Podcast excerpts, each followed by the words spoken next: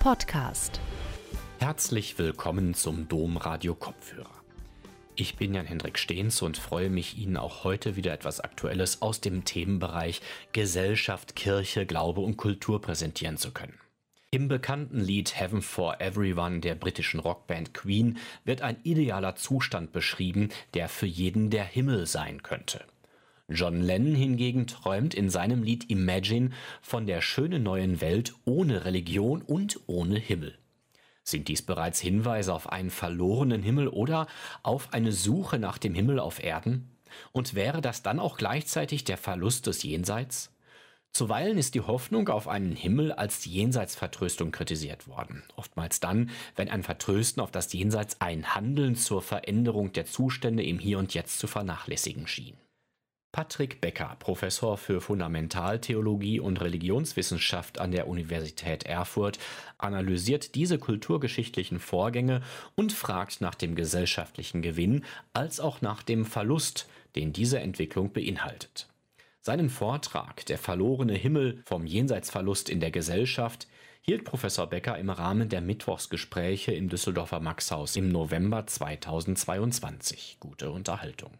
Einen schönen guten Abend, herzlich willkommen hier beim verlorenen Himmel. Während Sie in Songtexte hineingesunken sind, kam mir ein anderer in den Sinn, Imagine von John Lennon, wo es explizit heißt, die schöne neue Welt, von der er träumt, gibt es keine Religion und keinen Himmel. Und ich fürchte, dass beide Autoren darin einig sind, dass sie den Himmel, den sie entweder meinen oder abschaffen wollen, sich darin treffen, dass dieser Himmel, den ich Ihnen hier als Bild schon angezeigt habe, dass es um den nicht mehr geht. Tatsächlich, ähm, ich beschäftige mich gerne mit Kulturen, mit fremden Kulturen, also mit dem Blick über das äh, ja, eigene hinaus. Und das will ich jetzt auch heute Abend mit Ihnen machen, nämlich einen kulturgeschichtlichen Blick nehmen auf, nun ja, es sind, sagen wir mal, 500 Jahre. Also so klassisch der Soziologe wird dann sagen, moderne versus Vormoderne. Und tatsächlich, das äh, klingt sehr schematisch, aber man kann soziologisch hier sehr scharfe Grenzen ziehen, sehr entscheidende Grenzen ziehen. Und die Hypothese, mit der ich hier antrete, ist, dass wenn in tausend Jahre, falls es die Menschheit dann noch geben sollte, ein Geschichtswerk äh, über die Welt geschrieben würde, wo dann diese Zeit und Europa nur ein paar Seiten bekommt, dann wäre ein ganz zentraler Punkt kulturgeschichtlich, was passiert ist in den letzten 500 Jahren, ist hier der angezeigte Verlust des Jenseits. Ich glaube, das ist eine der ganz großen Veränderungen, die wir in den letzten Jahren als Gesellschaft durchgemacht haben und die sich schon in den Generationen, die heute hier leben, als Unterschied bemerkbar machen dürfte. Ich unterstelle, wenn ich Ihnen, wenn ich Sie frage nach, nach Bildern, die Sie in Ihrem Kopf haben, was passiert eigentlich nach dem Tod? Dass Ihnen da ganz viele Bilder in den Kopf schießen und dass es auch die gleichen sind. Ich kann hier auf ein kulturelles Gedächtnis rekurrieren.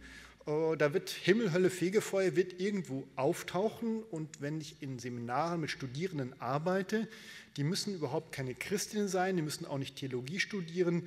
Es ist immer relativ mühelos möglich, dieses klassische Schema, wie es zum Beispiel im äh, Spätmittelalter ein Thomas von Aquin ähm, dargestellt hat, das zu rekonstruieren. Das ist, ob man christlich ist oder nicht, in unserem kulturellen Gedächtnis verankert. Und so macht dann auch die Rede Sinn, dass Europa, dieser Kontinent christlich tatsächlich geprägt ist, obwohl und das ist nun eben die Pointe, äh, mit der ich hier antrete, der Glaube daran und die Relevanz für das Leben entschwunden, verschwunden sind.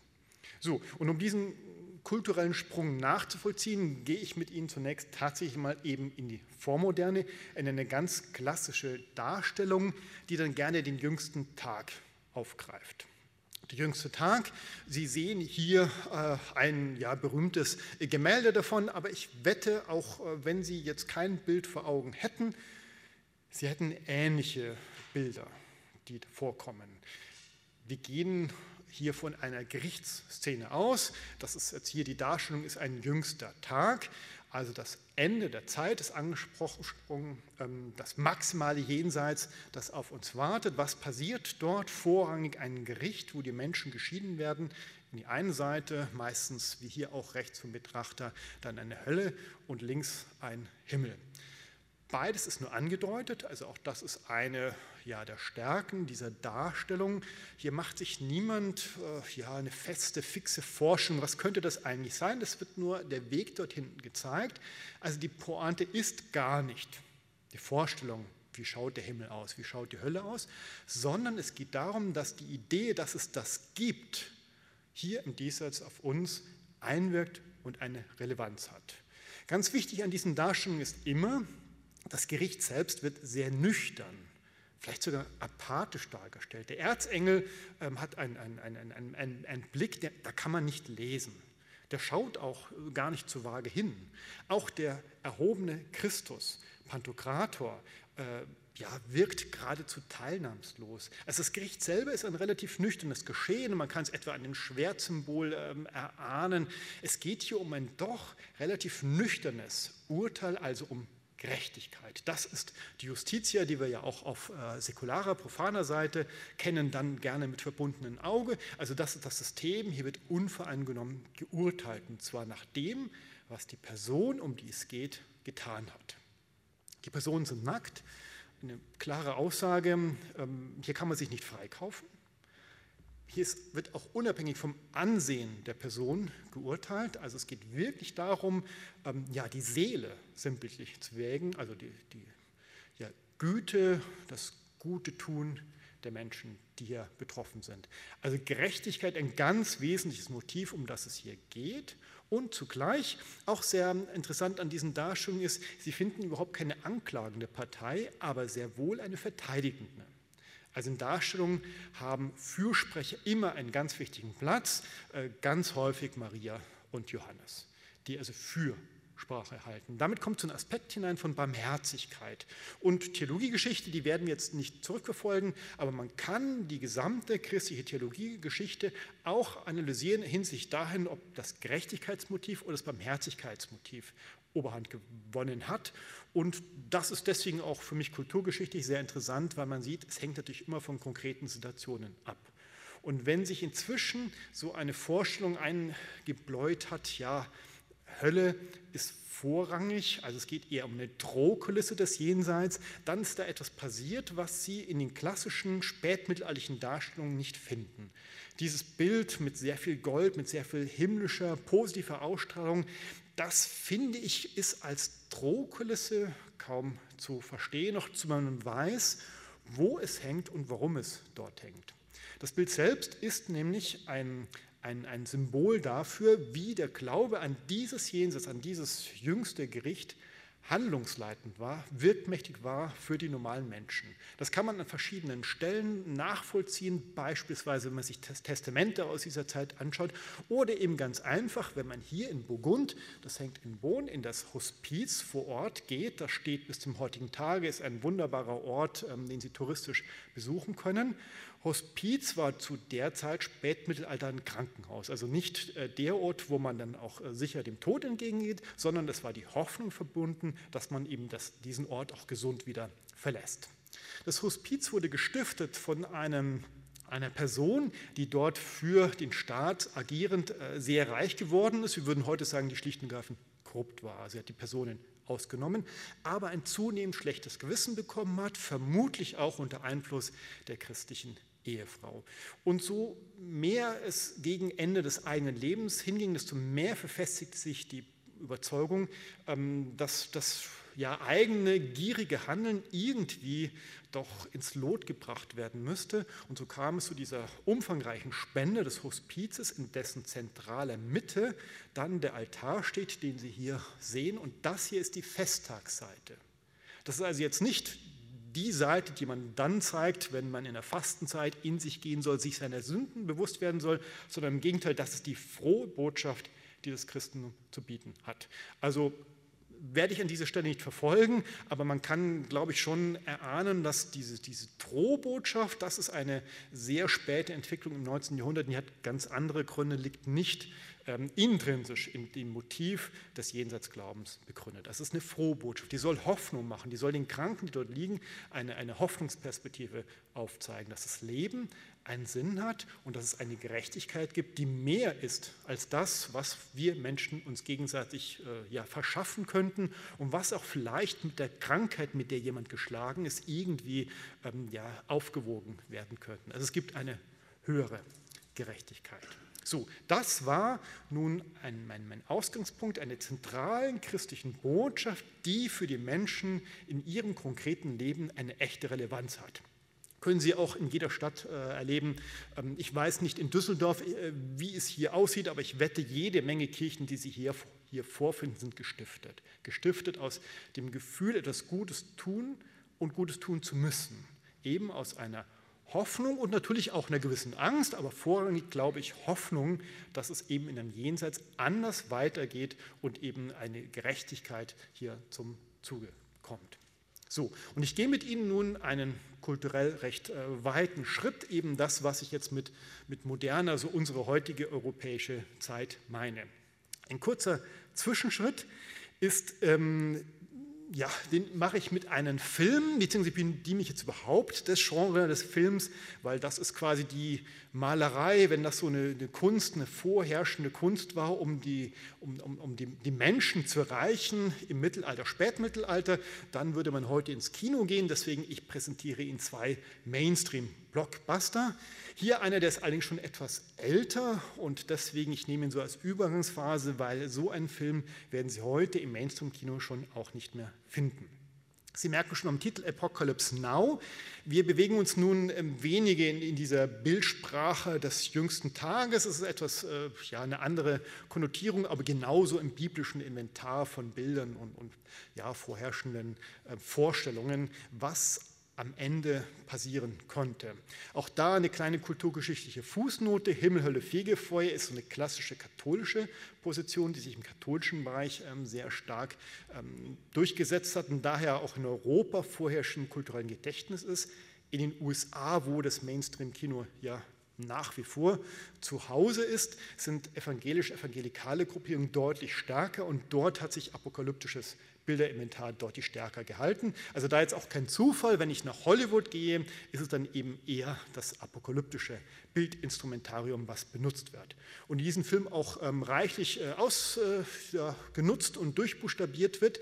Ähm, aber das äh, will ich jetzt hier auch gar nicht weiter ähm, ausbreiten. Ich könnte mir vorstellen, ähm, dass äh, die, Sie diesen Film äh, sogar kennen. Es ist, glaube ich, schon einer der ganz großen ähm, äh, ja, Filme dieses Genres, der den Vietnam Krieg äh, verarbeitet. Das ist auch eine ganz wichtige Etappe im Umgang mit dem Vietnamkrieg und Sie werden sich sofort den Zusammenhang denken können. Vietnam, das quasi als die Höllenerfahrung auf Erden gedeutet wird. Die Logik des Filmes versuche ich hier nur ganz kurz auf den Punkt zu bekommen. Es gibt einen Offizier, der im Vietnamkrieg durchgedreht ist die Generäle sagen am Anfang, das Problem dieses Offiziers ist, dass er sich an die Stelle Gottes gestellt hat. Also in dem Moment, wo der Mensch auf die Idee kommt, sich an die Stelle Gottes zu stellen, wird das zur Hölle auf Erden. Es wird ein anderer Offizier geschickt, um diesen ähm, durchgedrehten Colonel zu eliminieren. Und das ist dann auch die Geschichte des Filmes mit sehr vielen Abgründen und Tiefgründen. Es wird auch gerne so als eine Reise in die innere Seele des Menschen gehandelt. Aber auch das äh, will ich hier nicht weiter ähm, ausbreiten. Ich will nur auf einen Punkt hinaus. Der Film endet tatsächlich damit, dass der nun entsandte Held, Offizier, diesen durchgedrehten Colonel stellt und letztlich auch eliminiert. Davor gibt es einige ja, bahnbrechende Monologe der Filmgeschichte, die man heute gar nicht mehr machen könnte, weil wir heute nicht mehr gewohnt sind, mehrere Minuten lange Monologe auszuhalten, wo diese durchgedrehte Colonel auch erklärt, er ist ein ungerichteter Richter. Und hier können Sie sofort äh, das christliche Instrumentarium bemühen. Wo hatten wir in der vorgehenden Darstellung einen ungerichteten Richter? Natürlich, das war der Pantokrator, also quasi Gott ist das. Also insofern wird bestätigt, er hat sich an die Stelle Gottes äh, gesetzt. Er erklärt dann aber, ihn zu richten, also sprich, es hat eigentlich gar nichts mit der Vergöttlichung zu tun, sondern mit der Situation. Ihn zu richten wäre wie einen, ein, ein, ein, in einem Rennen jemand wegen überhöhter Geschwindigkeit anzuhalten. In einem Krieg jemand wegen Mordes anzuklagen, geht einfach nicht. Und hier kommt eine andere Konnotation ins Spiel und die wird am Ende auch noch in einer kleinen Randnotiz deutlich gemacht, die zumindest ich so lese. Der ähm, Held, der ja diesen Colonel eliminieren soll, tut das, indem er Luftwaffenunterstützung anfordert. Also er ruft die Generäle, die ihn geschickt haben, gibt die Koordinaten durch, äh, wo das Lager dieses durchgedrehten Colonels vernichtet werden soll. Und die Funkzentrale heißt Almighty, allmächtig. Und hier kommt nun ein Gedanke hinein, nicht der Colonel ist durchgedreht, sondern er hat mich durchaus recht, die Situation ist durchgedreht. Die Menschheit insgesamt, also die Generäle, haben sich für Gott erklärt und haben diesen Krieg entfacht. Das ist das wahre Problem. Also im Grunde eine klare Botschaft, die Hölle, die Katastrophe ist menschengemacht.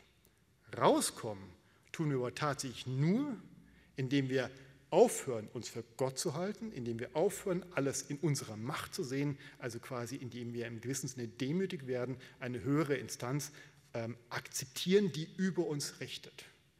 Man muss es wahrscheinlich nicht, aber ich lese diesen Film so als ein, im Grunde als ein Plädoyer für eine Darstellung, wie es ihn zuvor äh, gebracht hatte. Also es muss ein Gericht, es muss eine Gerechtigkeit geben, die höher ist als das, was wir Menschen können, weil wenn wir selbst das letzte Wort haben, dann wartet die Hölle auf uns.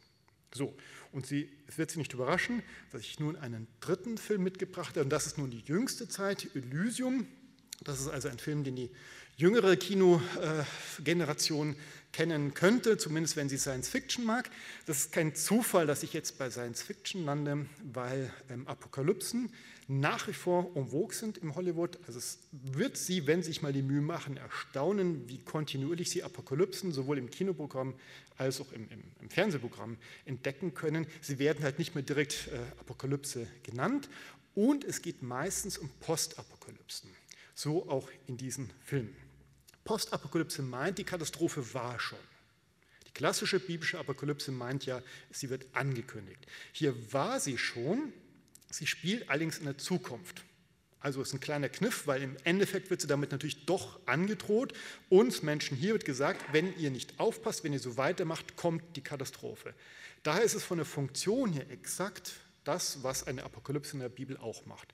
Bewusstsein schaffen in der Gesellschaft für ein Problem, das von der Gesellschaft nicht deutlich genug gesehen wird. Und Sie können die Jahrzehnte im, im Hollywood-Kino durchgehen. Sie werden vor allem Warnung finden, was tatsächlich die Menschen Angst und beschäftigt hat. Also atomare Zerstörung. Das ist natürlich das Thema des Kalten äh, Krieges und sofern Sie kinoaffin sind, werden Ihnen mehrere Apokalypsen einfallen, Mad Max, die dann als äh, Thema haben die atomare Zerstörung der Welt. So, das hat sich gewandelt, der Kalte Krieg war zu Ende. Und was ist dann das große Thema geworden? Der Klimawandel.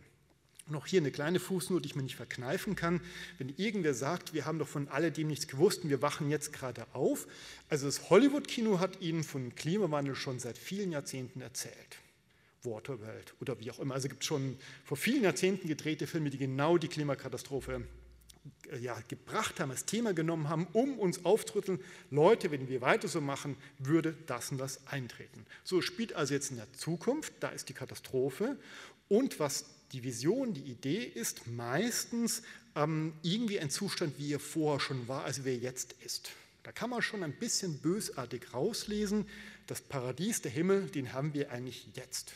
Also wir finden uns jetzt schon ziemlich toll, haben aber Angst davor, dass wir das, was wir jetzt haben, den Himmel, den wir jetzt haben, kaputt machen könnten. So, zurück zu Elysium, zu diesem Film. Der ist ein bisschen raffinierter, Deswegen habe ich ihn auch hier als Beispiel gebracht. Aber die Idee ist sehr ähnlich.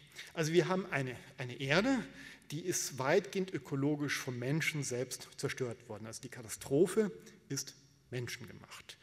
Das wird sehr plastisch dargestellt. Also der Film ist auch, auch glaube ich, aus, aus, aus, künstlerischen Aspekten her durchaus äh, sehenswert. Also wird geschickt inszeniert, wie Gewalt herrscht, Krankheit herrscht Und dann die ersten Szenen im Film haben eine umgedrehte Perspektive, als die Sie hier projiziert sehen. Sie schauen mich von dieser kaputten Erde in den Himmel.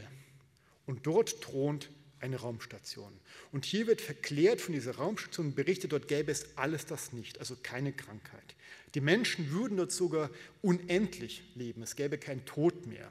Das stimmt nicht, wie sich nachher herausstellt, aber allein diese Vision entwickelt natürlich ihre Stärke. Die Erde ist auch brutal geworden, sie wird beherrscht, ähm, ja, unterjocht von den wenigen Reichen, die sich auf die Raumstation zurückgezogen haben, dort eben ihren Himmel, ihr Paradies ähm, geschaffen haben. Also ein sehr sozialkritischer Film, äh, auch aus dieser Perspektive lohnt er sich anzusehen. Also wir haben der unheilen Welt einen heilen Himmel gegenübergestellt und die Pointe ist natürlich auch dieser Himmel ist menschengemacht. Und man kann dann sehr schnell äh, sehen, was passiert, wenn man tatsächlich von der Erde aus äh, sich diese, diese Einstellung vorstellt. Ich schaue von der Erde in den Himmel und habe dort eben meinen heilen Himmel. Und dann passiert das, ich glaube, wo wir mit unseren Filmtexten nämlich anfangen können. Im, Im, Deutschen ist ja der Begriff Himmel äh, auch noch äh, identisch. Im Englischen könnte man differenzieren zwischen Sky und Heaven, aber ich glaube, der Heaven, den Sie zitiert haben, meint mich in Wahrheit auch Sky. Also ich schaue zum Horizont, ich meine den irdischen Himmel und tue so, als ob es der jenseitige Himmel wäre, von dem früher gesprochen wird. Also die Sehnsucht geht in den diesseitigen Himmel und die Rettung kommt von dort. Auch das finde ich ein äh, sehr schönes ähm, Bild, was ich Ihnen hier ähm, so mitbringen kann. Am Ende des Filmes kommt nämlich tatsächlich von der Raumstation Rettung für die Erde, weil dort die Krankenstationen in Shuttles gebaut sind. Das ergibt in der Logik der Station des Films überhaupt keinen Sinn, aber macht ein total tolles Bild am Ende, wenn quasi die Shuttles von der Raumstation zur Erde fliegen und jetzt naht die Rettung der Erde eben von dieser, aber wiederum irdischen himmlischen Stationen. Was ich also ähm, hier mit diesem ja, jeweiligen Mainstream-Medium der Kunst darstellen möchte, ist eine Verschiebung im Glauben. Offensichtlich an Heilszustände glauben wir zu allen Zeiten, aber der Gehalt dieser Heilszustände hat sich massiv verschoben. Und das versuche ich Ihnen soziologisch nun in der beschränkten Zeit, ähm, die wir hier haben, ähm, einzufangen indem ich mich am Religionsmonitor äh, bewege. Der Religionsmonitor ist ein, ein, ein, sehr beeindruckendes, auch mächtiges Instrument, das die Bertelsmann Stiftung ähm, ins Leben gerufen hat, um religiöse Verschiebungen weltweit einzufangen. Also wird in, in 21 Ländern der Welt äh, wird äh, durchgeführt. Nur mit meiner Fragestellung des dem Jenseitsglauben werde ich im Religionsmonitor kaum fündig. Also die Soziologie kann ich jetzt vielleicht ein bisschen boshaft äh, ergänzen, ist schon so jenseits vergessen, dass sie die Frage nach dem Jenseits gar nicht mehr hat. Ich habe mich jetzt behelfsmäßig bei der Frage äh, orientiert, glauben Sie an ein Leben nach dem Tod? Das ist nicht die Frage nach dem Jenseits, werde ich gleich ähm, ergänzen, warum. Und da auch schon das Problem, die Frage wurde nur im ersten Durchgang von 2008 gestellt, deswegen komme ich jetzt mit doch inzwischen einig, ja reichlich alten Zahlen, aber die Stoßrichtung in den letzten 15 äh, Jahren äh, wird eher meine Pointe unterstützen. Also glauben Sie an ein Leben nach dem Tod, wurden die Menschen gefragt und sie konnten zwischen gar nicht und sehr stark äh, fünf verschiedene Stufen anwählen. Und ich habe Ihnen jetzt einige verschiedene Länder mitgebracht, die ich Ihnen vorstelle. Da wird sich relativ wenig überraschen dass die USA ein doch sehr gläubiges Land sind, also deswegen nicht der Westen. Ich rede gerade nicht vom Westen, sondern ich rede nur von Europa. Der, die USA sind immer das Beispiel für einen religiös gebliebenen Westen. Ähm, dass das der Fall ist, äh, haben wir vielleicht in den letzten Jahren unter anderem auch dann wahrscheinlich etwas irritiert am Wahlverhalten äh, gemerkt. Also wie religiöse Gruppierungen und religiöse Überzeugungen im politischen Wahlverhalten dort noch eine mächtige Rolle spielen. Auch die Türkei wird sie nicht überraschen, dass islamische Länder überhaupt sehr viel religiöser sind als äh, jetzt Europa. Auch das ist äh, keine Überraschung. Ich will es nur noch auf Deutschland hinaus. Da sind die Zahlen. 22 Prozent sagen, ich glaube sehr stark an ein Leben nach dem Tod und 11 Prozent sagen, ich glaube ziemlich an ein Leben nach dem Tod. Und wenn ich die beiden Zahlen zusammennehme, komme ich ja immerhin noch bei einem Drittel der Deutschen hinaus, die an ein Leben nach dem Tod glauben, was nun bei weitem nicht mehr die Mehrheit ist, aber ja noch ähm, nach einer nennenswerten Gruppe klingt. Ich meine aber, auch diese Zahlen sind noch einmal zu relativieren, weil es fehlt nämlich die Frage, an was für ein Leben nach dem Tod meinen Sie? Und ich habe jetzt eine etwas später, aber dann doch ungefähr noch den gleichen Zeitraum ähm, stattgefundene Umfrage von Chrismon hier aufgegriffen, die diese Nachfrage gestellt haben. Leider immer noch nicht sehr viel weiter, aber immerhin einen Schritt weiter gegangen sind. Und hier kam zurück, dass von diesen 33 Prozent dann gut die Hälfte, 55 Prozent mit Auferstehung geantwortet haben und 45 Prozent mit Wiedergeburt. Und ich vermute, da hätte man jetzt noch eine Nachfrage gebraucht, dass mit dieser Wiedergeburt nicht das fernöstliche religiöse Konzept eines Nirvanas gemeint ist, sondern mit Wiedergeburt ist gemeint, ich finde mein Leben jetzt hier in Düsseldorf so toll, ich hätte gern noch ein Leben in Tokio, noch ein Leben in London, New York, wo auch immer. Sprich, also ich finde das diesseitige Leben so toll, ich hätte gerne das diesseitige Leben verlängert. Von daher würde ich davon ausgehen, dass von diesen 33 Prozent nochmal ein nennenswerter Teil mit Leben nach dem Tod nicht ein Jenseits in den Sinn hat, sondern eben eine Verlängerung des diesseitigen Lebens. Und damit kämen dann ja auch Konzepte wie Transhumanismus noch ins Spiel, die eine technische Variante des Wiedergeburtsglaubens darstellen. Der Soziologe Gerd Pickel kommt dann auch zu einem sehr harten Urteil, das vielleicht von diesen Zahlen nicht ganz gedeckt ist. Ähm, also vielleicht muss man es auch noch ein Stück weit relativieren. Also er sagt, fast alle Deutschen sehen den Sinn des Lebens innerweltlich begründet. Er sieht es aber eben nicht nur mit diesen Umfragen bestätigt, sondern er kommt dann mit, äh, mit anderen, indem man Menschen nach Werten fragt. Also was ist wichtig im Leben?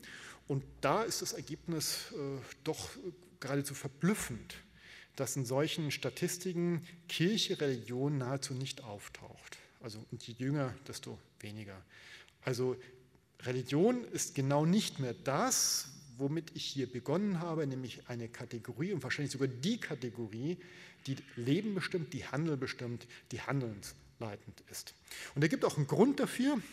Er nennt diesen Rationalisierung und darunter versteht den Glauben an den naturwissenschaftlichen Fortschritt und den damit erreichten technischen Errungenschaften. Ich komme damit zu äh, den Versuch, das mal zu bündeln. Was sind so überhaupt die, die Gründe, die zu, diesem, zu dieser Verschiebung, zu diesem Wandel führen können?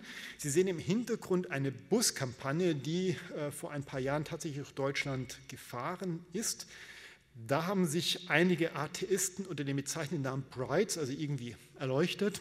Also sie benutzen religiöse Terminologie, allerdings äh, ironisch ähm, ähm gewendet um aufmerksam zu machen, dass man aus einer naturwissenschaftlichen Logik heraus nicht redlich an Gott glauben könnte. Es gibt mit an Sicherheit, mit an Sicherheit grenzender Wahrscheinlichkeit keinen Gott. Werte sind menschlich, auf uns kommt es an. Dieser Untersatz, den finde ich ja bemerkenswert. Natürlich sind das keine Menschen, die Moral verachten, aber es ist eben ein menschliches Geschehen. Eine höhere Gerechtigkeit sehen sie nicht und halten sie sogar, Sie haben es in Ihren einleitenden Sätzen ja auch gesagt, ähm, sogar eher für schädlich. Das ist dann nämlich die Vertröstung auf das Jenseits. Also ich kann damit ja sogar ähm, Systeme ähm, bestehen lassen, äh, die gewaltvoll sind, aber Opium des Volkes, der alte marxische religionskritische Gedanke des 19. Jahrhunderts, Religion dient dann zur Vertröstung, damit äh, die Massen stillhalten und das mit sich machen lassen. So, also was sind nun die äh, Gründe auf diesen, das soll jetzt nur mein Hintergrund sein, was kann man so als Gründe für diesen Wandel ähm, angeben? Und das eine ist der, ähm, den im Pickel uns gerade genannt hat, dass die Naturwissenschaften ähm, immer mehr in der Lage sind zu erklären und sich als wirkmächtig erweisen.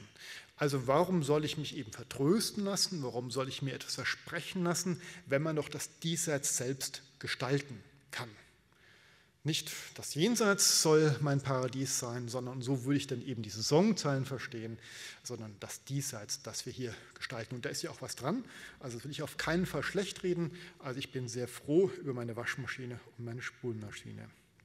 Gleichzeitig die umgekehrte Richtung ist das, was Max Weber die Entzauberung der Welt genannt hat. Also mit dem Fortschritt von Technik und Naturwissenschaften verschwinden die Bereiche, wo man nun ja religiöse Deutungsmuster, religiöse Erklärungen in ein Wunder glauben könnte. Nicht umsonst, der Wunderbegriff ist in eine große Krise ähm, geraten. Also es bleibt irgendwie kein Platz mehr für religiöse Deutung, es wird alles funktional technisch erklärbar. Dann ein Punkt, auf den ich äh, auch noch gleich zu sprechen kommen möchte. Die Bilder, die, auf die ich jetzt zu Beginn rekurriert habe, die in unserem kulturellen Gedächtnis sind, die sind alle geprägt aus einer Zeit, die nun ja andere weltanschauliche Grundlagen hatte. Äh, beispielsweise ganz wirkmächtig hellenistisches Denken, das ist dual. Also so eine typische ähm, Philosophie hellenistischer Zeit äh, ist von einer dualen Polarität gekennzeichnet. Geist, Körper zum Beispiel. Ähm, oder eben auch auf einer moralischen Ebene oder eben Himmel, Hölle. Das ist ein klassischer ähm, Dualismus und wir denken heute nicht mehr in diesen klaren Kategorien, sondern wir sind alle noch äh, ja, Graustufendenker. Also schwarz-weiß Schemata sind uns von vornherein suspekt. Also ähm, im, im, Grunde ein, ein, ein, ganz simpler Mechanismus ohne jede Tiefgründigkeit, dass hier Bilder strapaziert werden, die eigentlich so mit unserem heutigen kulturellen Verständnis ähm, kollidieren. Also hier müsste man einfach mal neu nachdenken. Ja, und dann noch ein letzter Punkt, auf den ich ähm, hier kurz mit einem Historiker eingehen möchte. Könnte es sein, äh, werde ich mit ihm gleich fragen, ob das Christentum nicht selber seine Jenseitsvorstellungen einkassiert hat, nämlich indem es den Himmel quasi kostenlos gemacht hat. Ich habe vorher schon darauf hingewiesen, im 19. Jahrhundert ähm, wurde zunehmend das Jenseits als eine Drohgebärde aufgebaut. Das kann man nachzeichnen, indem man Predigten anschaut, die in dieser Zeit gehalten worden sind. Also zunehmend war eben tatsächlich so etwas wie eine Drohbotschaft im Vordergrund gerückt, was dann im 20. Jahrhundert in wenigen Jahren mit dem Zweiten Weltkrieg total kollabiert und gekippt ist. Und jetzt ist es nur noch der liebe Gott und es kommt eigentlich jeder in den Himmel. Das finden Sie tatsächlich in allen mir bekannten eschatologischen Ausführungen, auch der Theologie, dass äh, der Himmel eigentlich leer ist. Aber wenn der Himmel, äh, die Hölle natürlich, die Hölle eigentlich leer ist, ne? also wenn sowieso alle in den Himmel kommen, dann verliert das Jenseits komplett den steuernden Effekt, von dem ich eingangs gesprochen habe. Aber hier kommen wir sowieso rein, also müssen wir auch nichts dafür tun. Das meine ich überhaupt gar nicht jetzt irgendwie ähm, ähm, ähm, ähm böse, wie es vielleicht rübergekommen ist, sondern es ist die Beschreibung des Historikers, nämlich von Thomas äh, Groß-Bölting, der das äh, zusammengestellt hat. Ähm, ich habe Ihnen hier noch ein paar Kommentare mehr hinzugefügt ähm, aus seiner historischen Analyse so der letzten 80 äh, Jahre oder 70 Jahre das Buch erschienen sind, dass Religion eben nach wie vor sehr präsent sei, und zwar schon allein mit den Gebäuden, die die meisten Innenstädte ähm, dominieren, dass aber gleichwohl, wenn man nur einen Schritt weiter geht, sofort der Traditionsbruch deutlich wird und sei es an den Kirchgangszahlen. Gleichwohl ist Religion politisch sehr wirkmächtig, sehr stark, aber auch das wird nun zunehmend in, in die Diskussion geraten und sei es zum Beispiel über die Kirchenfinanzen. Und, und das ist nun das, was die Soziologie uns allen Ecken und Enden erklärt, ähm, wir hatten mal das Missverständnis, Religion würde verschwinden. Nein, es tut sie nicht. Aber die Form von Religiosität verschwindet und ich meine eben vorrangig, es wird nicht nur bunt, es wird nicht nur vielfältig, sondern vorrangig, es wird diesseits bezogen, also wir sprechen zunehmend von Spiritualität.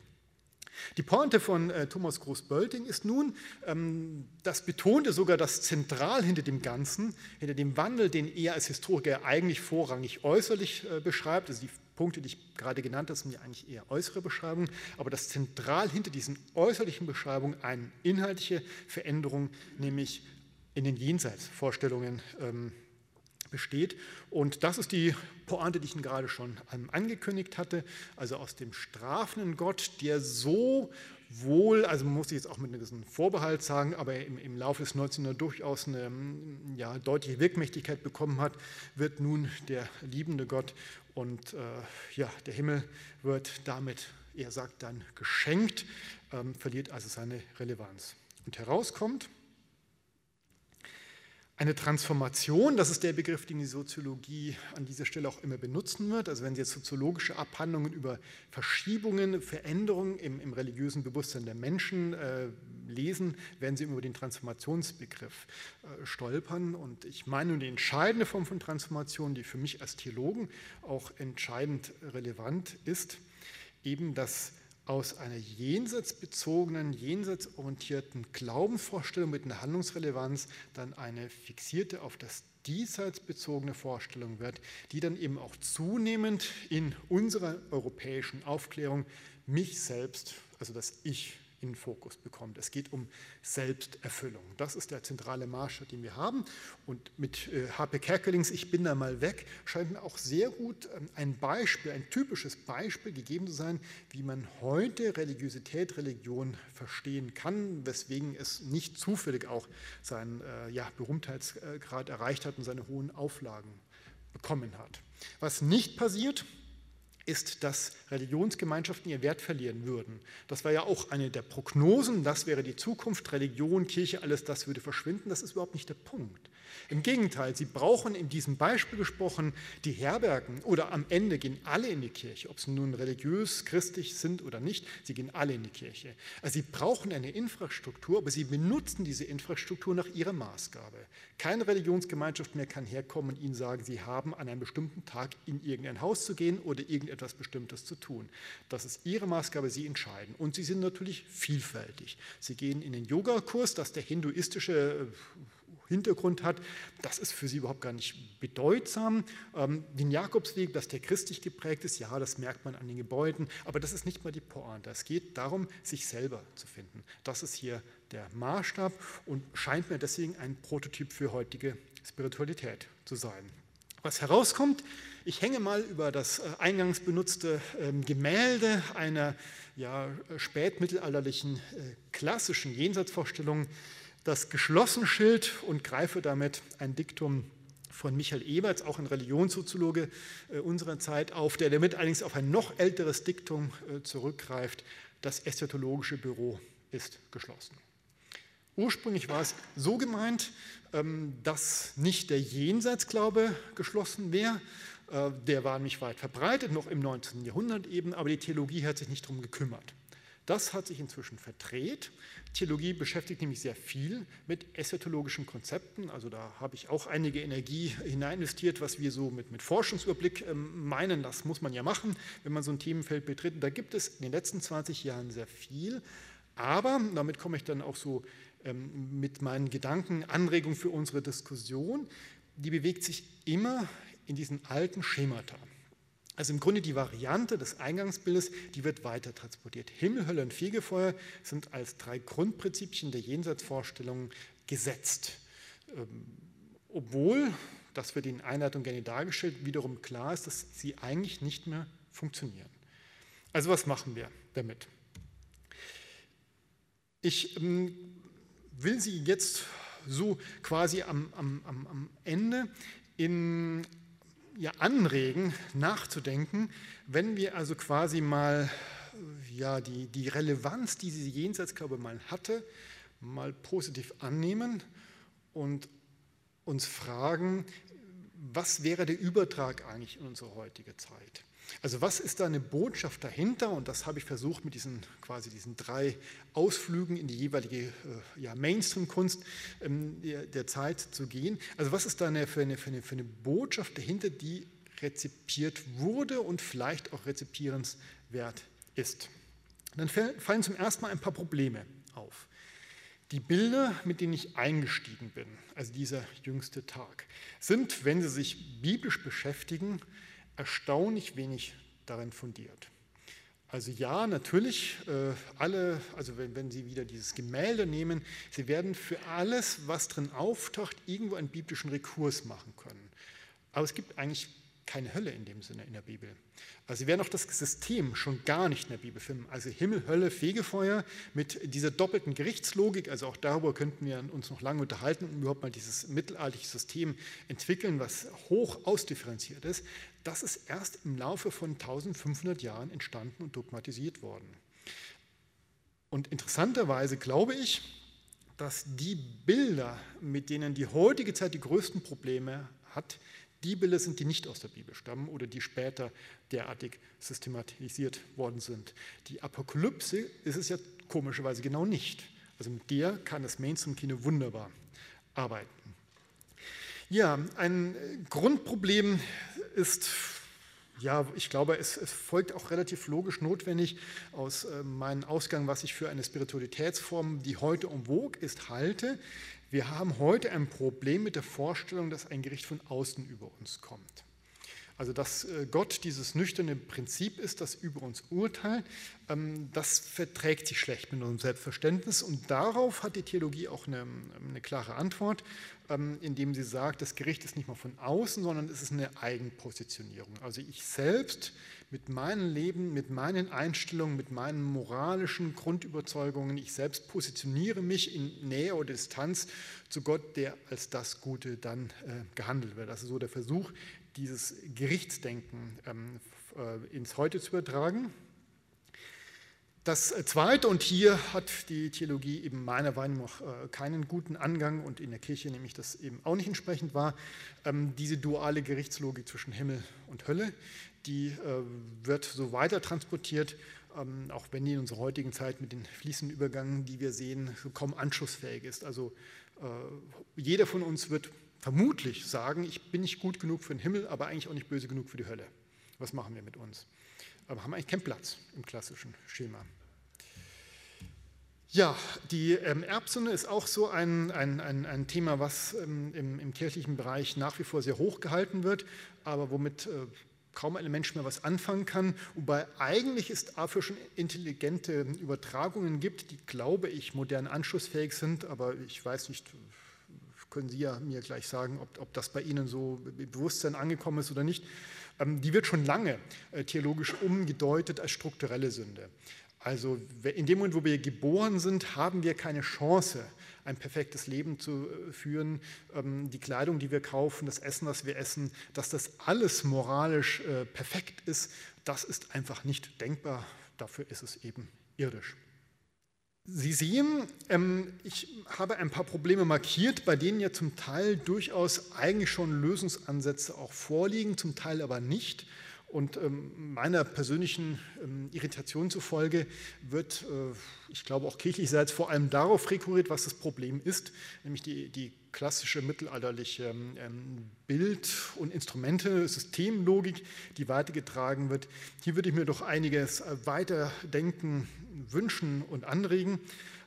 Aber mein entscheidender Punkt, das überlasse ich dann auch gerne Kirchenvertreterinnen und Kirchenvertretern, der ich selbst ja nicht bin, ähm, mein eigentlicher Punkt ist ein Gedanke, den ich Ihnen hier gerne mitbringen und in Diskussionen werfen möchte. Kann es sein, dass durch diesen Verlust, den ich Ihnen dargestellt habe, durch diese kulturgeschichtliche Entwicklung, tatsächlich etwas verloren gegangen ist, wo es wert wäre, wieder darüber nachzudenken? Das Jenseits relativiert nämlich.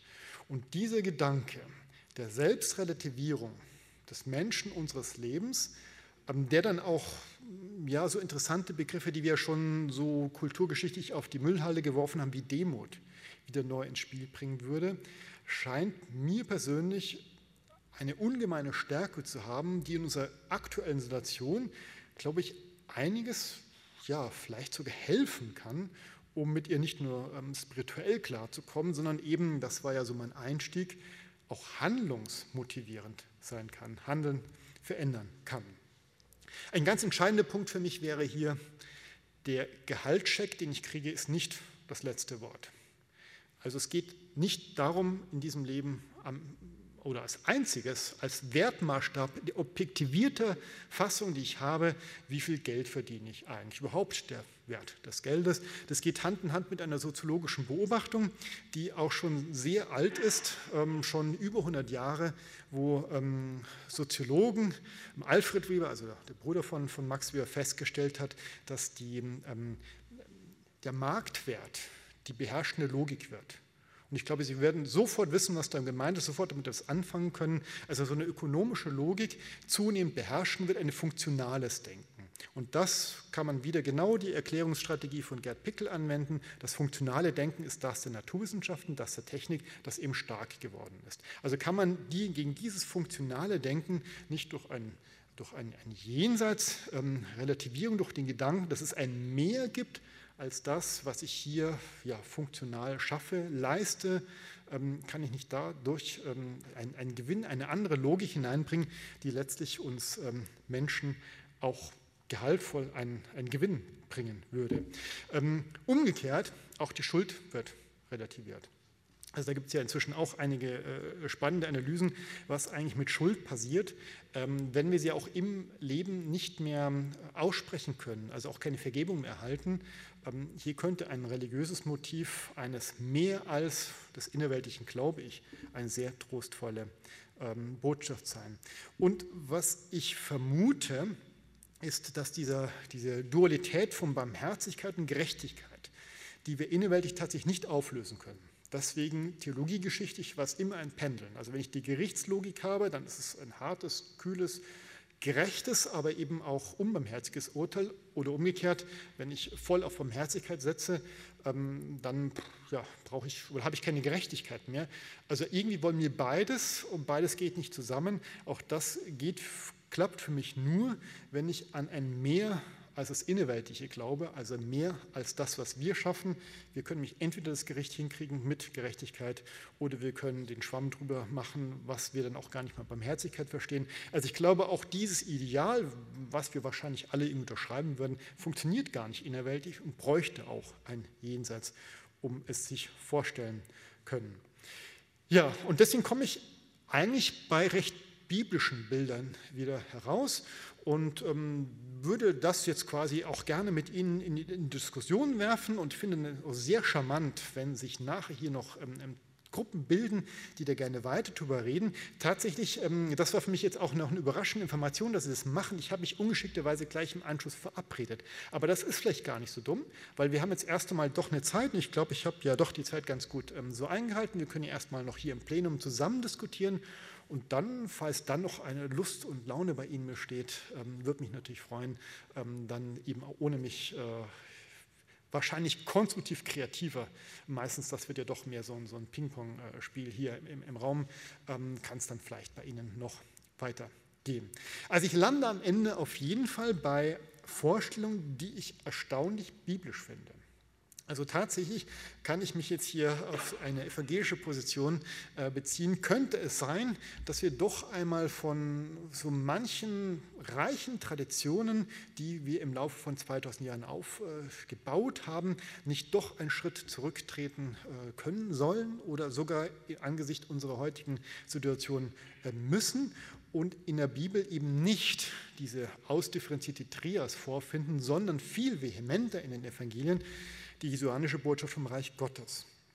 Und die hat ja diesen schönen Charme, dass das Reich Gottes schon angebrochen ist, also die Relevanz dieses Glaubens für unsere heutige Zeit. Wir haben einen Auftrag, wir haben eine Aufgabe, das irgendwie hier nach Kräften umzusetzen, aber wir können auch irgendwo uns zurücklehnen und sagen, dass wir es hier auf Erden nicht schaffen müssen. Wir müssen nicht die Raumstation bauen, wo alle gerettet werden. Das schaffen wir nicht. So viel Demut haben wir. Das können wir dann doch letztens in die Hände äh, Gottes legen und hier auch irgendwo mal zufrieden mit dem, was wir schaffen, äh, sein und auf eine höhere Gerechtigkeit, Unbarmherzigkeit eben dann im Jenseits hoffen. Besten Dank soweit für Ihre Aufmerksamkeit. Ich freue mich, wenn wir jetzt noch ähm, ins Gespräch kommen, ähm, von der konkreten Rückfrage bis auch ganz konkrete ähm, ja, äh, Diskussionsbeiträge, Anregungen. Sie werden gemerkt haben, das war kein klassischer Vortrag, wo ich Ihnen jetzt 20 Jahre Forschung zusammengefasst habe und äh, ja, Sie müssen ein paar Dinge nachfragen, sondern das war mit einer gewissen äh, Leidenschaft ein Weg, eine Frage, die selbst bei mir ein großes Fragezeichen darstellt aber wo ich mich eben freue, wenn man in solchen Kontexten in die Diskussion kommen kann. Domradio Kopfhörer. Weitere Informationen finden Sie auf domradio.de.